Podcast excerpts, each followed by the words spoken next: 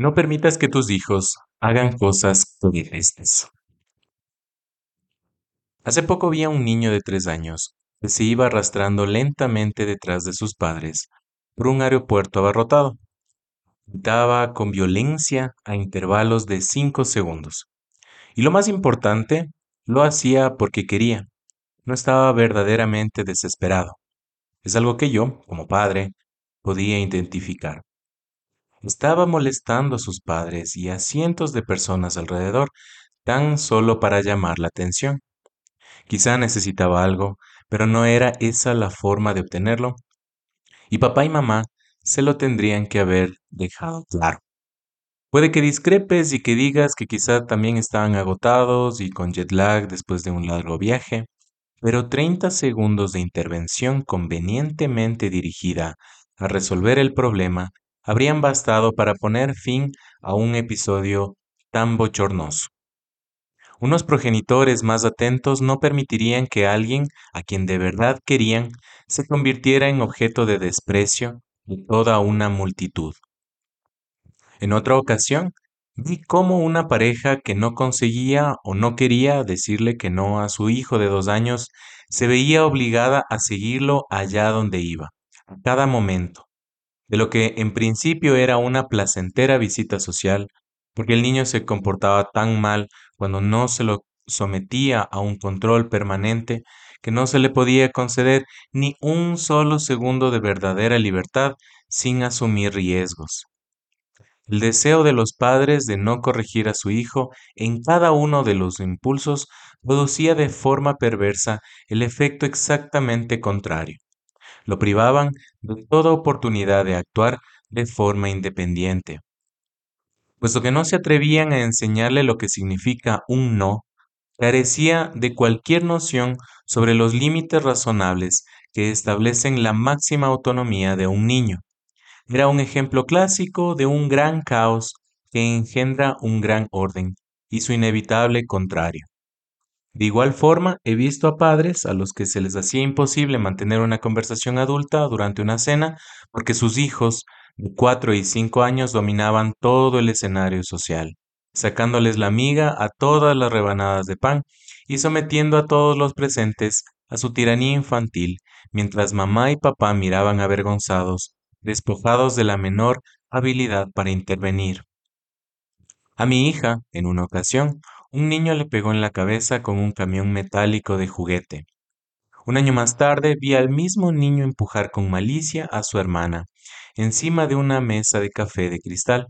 Su madre lo agarró enseguida, mientras la niña asustada se quedaba en el suelo, y le dijo susurrando que no hiciera esas cosas, mientras le daba cariñosas palmaditas de una forma que tan solo indicaba aprobación. Lo que estaba haciendo era crear un pequeño Dios emperador del universo. Y ese es, en realidad, el objetivo no confesado de muchas madres, incluso algunas que se tienen por defensoras de la absoluta igualdad de los sexos. Estas mujeres se oponen a gritos a cualquier orden que emita un hombre adulto, pero se apresurarán en cuestión de segundos a prepararle a su vástago un sándwich de mantequilla de maní si éste se lo pide mientras juega enfrascado y con aires de importancia al PlayStation. Las futuras parejas de estos niños tendrán todas las razones del mundo para odiar a sus suegras. Respeto por las mujeres, eso vale para otros chicos, otros hombres, no para sus queridos hijos. Esto no significa que todas las madres muestren una preferencia por sus hijos varones, las hijas no puedan ser a veces las favoritas o que los padres no malcríen en ocasiones a sus hijos. Hay otros factores que claramente pueden resultar dominantes. En algunos casos, por ejemplo, hay un odio inconsciente, o quizá no tan inconsciente, que se impone por encima de cualquier preocupación que los padres puedan sentir por cualquiera de sus hijos, sin importar el sexo, la personalidad o la situación. Recuerdo el caso de un niño de cuatro años al que se le dejaba pasar hambre de forma constante. Cuando su niñera sufrió un accidente, fue rotando entre las casas de nuestro vecindario para pasar las horas en las que se quedaba solo. Cuando su madre nos lo dejó en casa, nos comentó que no comía en todo el día. Está bien así, dijo. Pero no, no, no estaba bien, si es que hace falta decirlo. De hecho, este mismo chico acabó aferrado a mi mujer durante horas, totalmente desesperado y con una entrega incondicional, después de que ella consiguiera hacerle comer una cena entera, haber hecho gala de una enorme constancia y tenacidad, haberle agradecido su cooperación y no haberlo abandonado durante el proceso. Empezó con la boca totalmente cerrada, sentado en la mesa del comedor, junto a mi mujer y a mí, nuestros dos hijos y dos niños del vecindario que cuidábamos por el día. Ella le puso la cuchara delante y esperó pacientemente mientras el niño no dejaba de sacudir la cabeza para bloquear la boca, utilizando los típicos métodos defensivos de un niño de dos años tosudo al que no se le ha prestado mucha atención. Pero mi mujer no le permitió que no lo consiguiera. Le daba palmaditas en la cabeza cada vez que se tragaba una cuchara, diciéndole con toda, con toda sinceridad que era un niño bueno, porque de verdad pensaba que era un niño bueno. Era un niño muy bonito que había sufrido. Al cabo de diez minutos, que no resultaron tan duros, se terminó la comida, mientras todos lo mirábamos con total atención. Era un drama de vida o muerte. Mira, le dijo mi mujer enseñándole el plato, te lo has acabado todo. Este niño, el mismo que cuando lo conocí permanecía todo el rato triste en una esquina, que no quería interactuar con otros niños, que andaba siempre de mal humor, que no respondía de forma alguna cuando yo le hacía cosquillas para intentar jugar con él, se le dibujó una sonrisa radiante en la cara cuando escuchó estas palabras. Hoy Veinte años después, todavía se me salen las lágrimas cuando escribo sobre aquel momento. Después de comer, se pegó a mi mujer como un perrito faldero durante el resto del día, negándose a perderla de vista.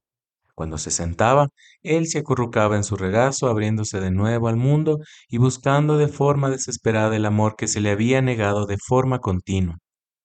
Más tarde, aunque demasiado pronto, su madre volvió, Bajó por las escaleras a la habitación en la que estábamos, y al ver a su hijo encima de mi mujer, dijo con resentimiento, Vaya, una supermamá. Y entonces se fue con el mismo corazón ennegrecido y criminal, con un hijo condenado colgándole de la mano. En fin, con las cosas que se pueden ver abriendo un solo ojo, no es de extrañar que la gente prefiera seguir ciega.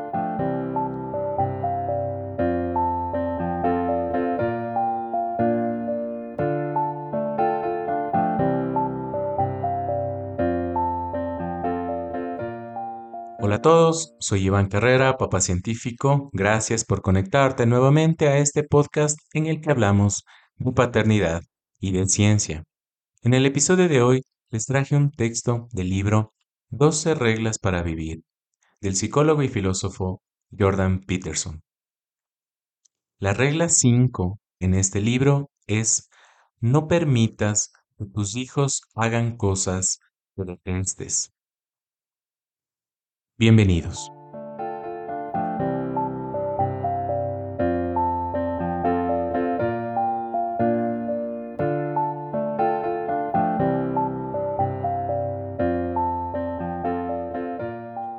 Y sí, tenemos que aceptar que muchas veces, a pesar de que amamos a nuestros hijos, podemos llegar a no gustar de ellos y está bien.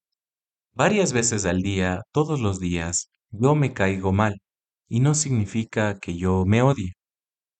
Lo mismo con nuestros hijos, daríamos la vida por ellos, pero no siempre lo que hacen está bien. Nuestros hijos no son perfectos, es nuestro trabajo hacer que sean personas agradables, es decir, que la gente guste de nuestros hijos, es nuestro trabajo. Y esto no se trata de hacer cambiar al mundo para que acepte a nuestros hijos como son, al contrario, se trata de hacer de nuestros hijos unos niños civilizados y agradables. Si hacemos que nuestros hijos sean niños agradables, tendrán amigos, serán sociables, otros niños querrán jugar con ellos y otros adultos querrán enseñarles cosas. ¿Cómo vas a pensar que si tú que eres el papá no soporta a tus hijos, cómo los demás iremos a soportarlos?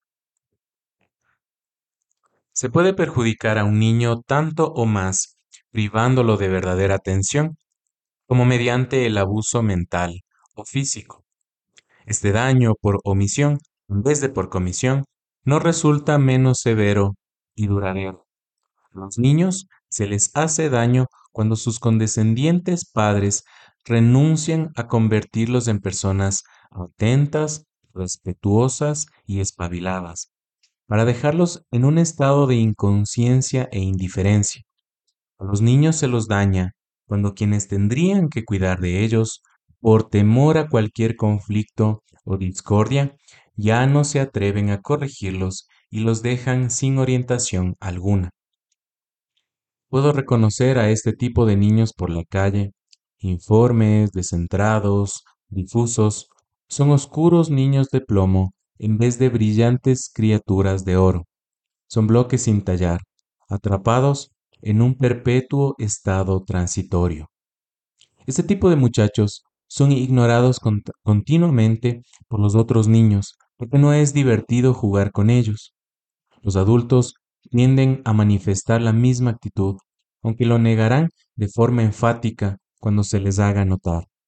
Al principio de mi carrera, cuando trabajaba en guarderías, los niños que sufrían más esta falta de atención venían a mí desesperados, titubeando, y con la torpeza que suele caracterizarlos, sin el menor sentido de las distancias apropiadas e incapaces de juguetear con un mínimo de atención. Se solían desplomar a mi lado o directamente encima de mí, sin importarles lo que estuviera haciendo, impelidos por el poderoso deseo de conseguir atención adulta, el necesario catalizador de cualquier progreso.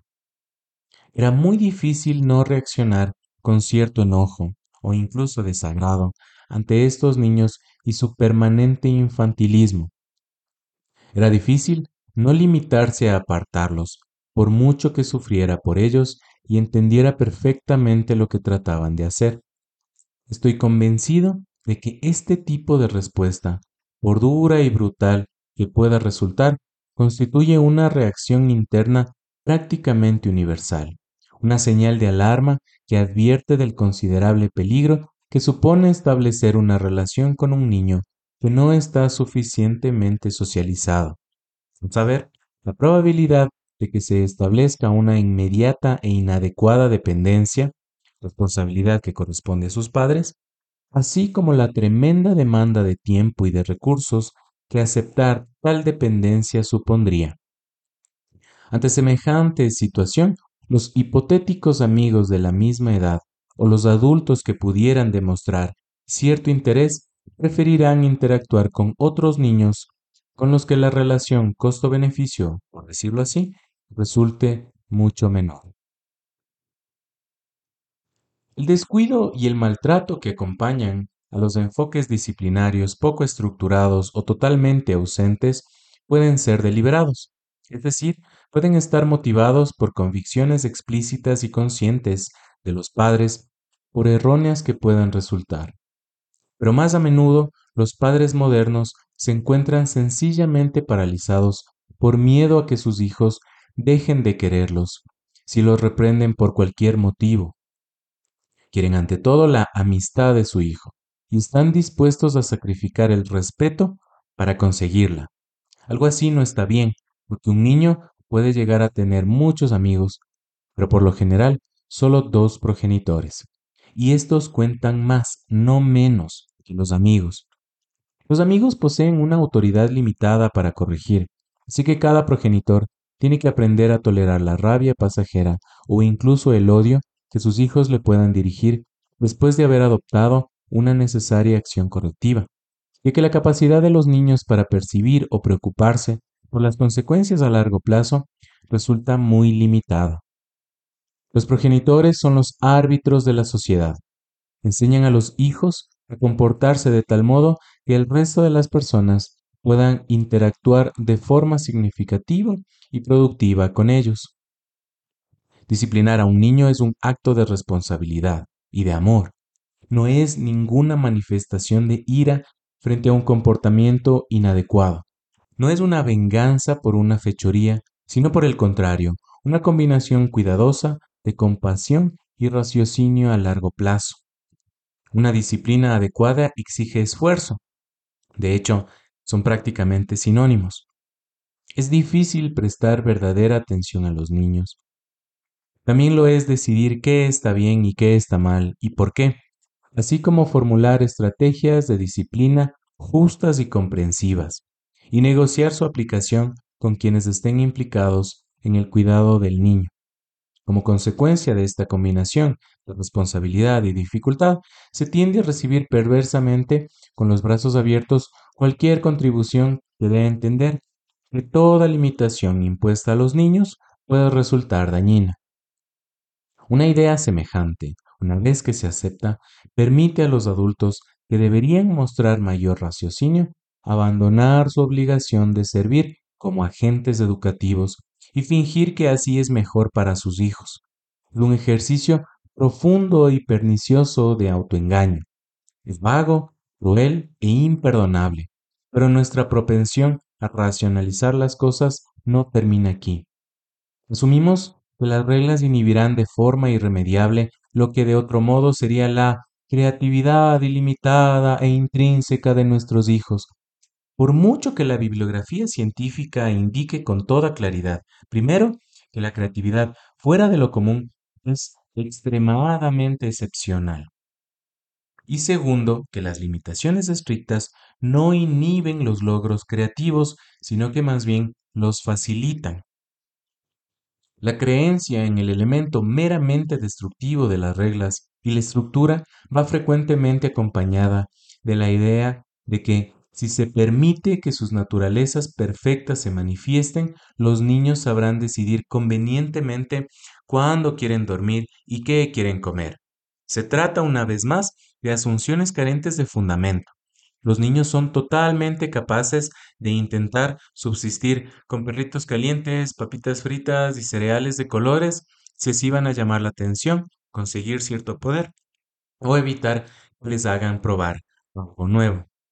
En lugar de irse a la cama dócilmente como niños buenos, combatirán con todas sus fuerzas el sueño nocturno hasta que caigan rendidos. También están totalmente dispuestos a provocar a los adultos mientras exploran los complejos contornos del mundo social, de la misma forma que los jóvenes chimpancés que acosan a los adultos dentro de sus propios grupos. Ver cómo se responde a sus bromas y provocaciones les sirve tanto a los niños como a los chimpancés para descubrir los límites de lo que de otro modo sería una libertad demasiado desestructurada y aterradora. Semejantes límites, una vez descubiertos, proporcionan seguridad, incluso si el momento en el que los detectan supone una decepción o una frustración momentánea. Recuerdo una vez que llevé a mi hija a un parque cuando tenía ella unos dos años. Estaba jugando las barras colgantes suspendida en el aire. Un monstruito, particularmente provocador, de más o menos su misma edad, estaba de pie justo en la misma barra en la que ella estaba agarrada. Vi cómo se iba acercando a ella y nuestros ojos se cruzaron. Entonces, muy despacio y totalmente adrede, le pisó las manos de forma repetida y cada vez con más fuerza, mientras me miraba desde arriba. Sabía perfectamente lo que estaba haciendo. Que te den. Parecía ser su filosofía. Ya había llegado a la conclusión de que los adultos merecían un absoluto desprecio y que podía desafiarlos con total tranquilidad. Lástima que él también estuviera condenado a convertirse en adulto. Ese era el lamentable futuro que sus padres le habían impuesto.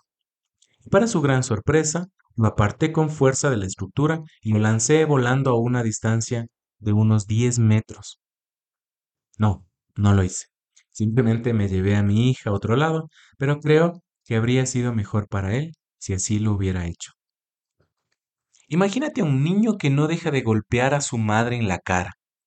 ¿Por qué hace algo así? Es una pregunta estúpida, inaceptablemente ingenua. La respuesta es obvia, para dominar a su madre. para ver si se puede salir con la suya. Después de todo, la violencia no es ningún misterio. Lo que sí es es la paz. La violencia es la opción por defecto porque resulta fácil. Lo difícil es la paz que se aprende, se inculca, se gana. A menudo las personas comprenden las cuestiones fisiológicas justo al revés. ¿Por qué la gente toma drogas? No es ningún misterio. Mientras que sí lo es, por el contrario, ¿por qué no las toman todo el tiempo? ¿Por qué la gente sufre de ansiedad? Tampoco es ningún misterio. El misterio es cómo conseguimos estar tranquilos en algún momento. Somos frágiles y mortales. Hay millones de cosas que pueden salir mal de millones de formas distintas. Tendríamos que estar constantemente paralizados por el pánico, pero no lo estamos. Algo similar podría plantearse acerca de la depresión, la pereza o el crimen. Si puedo hacerte daño y demostrar que soy más fuerte, entonces podré hacer exactamente lo que quiera y cuando quiera, incluso cuando estás delante de mí. Te puedo atormentar por pura curiosidad. Puedo acaparar la atención que se te dirige y dominarte. Puedo quitarte tu juguete. Los niños atacan en primer lugar porque la agresión es algo innato, aunque resulte más dominante en algunos individuos Y en segundo lugar, que la agresión facilita el deseo. Resulta absurdo asumir que es un comportamiento que se aprende. A una serpiente no hay que enseñarle a atacar, está dentro de su propia naturaleza. En términos estadísticos, los niños de dos años son las personas más violentas que existen. Dan patadas, pegan y muerden. También les quitan sus cosas a los demás. Lo hacen para explorar, para expresar rabia y frustración, para satisfacer sus impulsivos deseos. Y lo que resulta más importante para nosotros, lo hacen para descubrir los verdaderos límites del comportamiento permisible, de lo contrario, ¿cómo van a averiguar lo que es aceptable? Los niños son como personas ciegas que, van buscando una pared. Tienen que empujar, probar y ver dónde quedan las fronteras reales. Y muy pocas veces están donde se les indica. La corrección constante de este tipo de acciones sirve para indicar a los niños dónde están los límites de las agresiones aceptables. Su ausencia no hace más que estimular la curiosidad, de tal modo que el niño, si es agresivo y dominante, seguirá pegando, mordiendo y dando patadas hasta que se le indique un límite. ¿Qué tan fuerte puedo pegarle a mi mamá? Hasta que ella proteste. Teniéndolo en cuenta, es mejor empezar a corregir más pronto que tarde, siempre que se tenga como objetivo que el niño no pegue a sus padres. Corregir también hace que el niño aprenda que golpear a los demás no es la mejor estrategia social. Si no se produce ninguna intervención de este tipo, ningún niño asumirá por voluntad propia todos los esfuerzos que supone organizar y regular sus impulsos para que dichos impulsos coexistan sin conflicto dentro de la psique del niño y en el mundo social más amplio. Y es que organizar una mente no es Tarea fácil.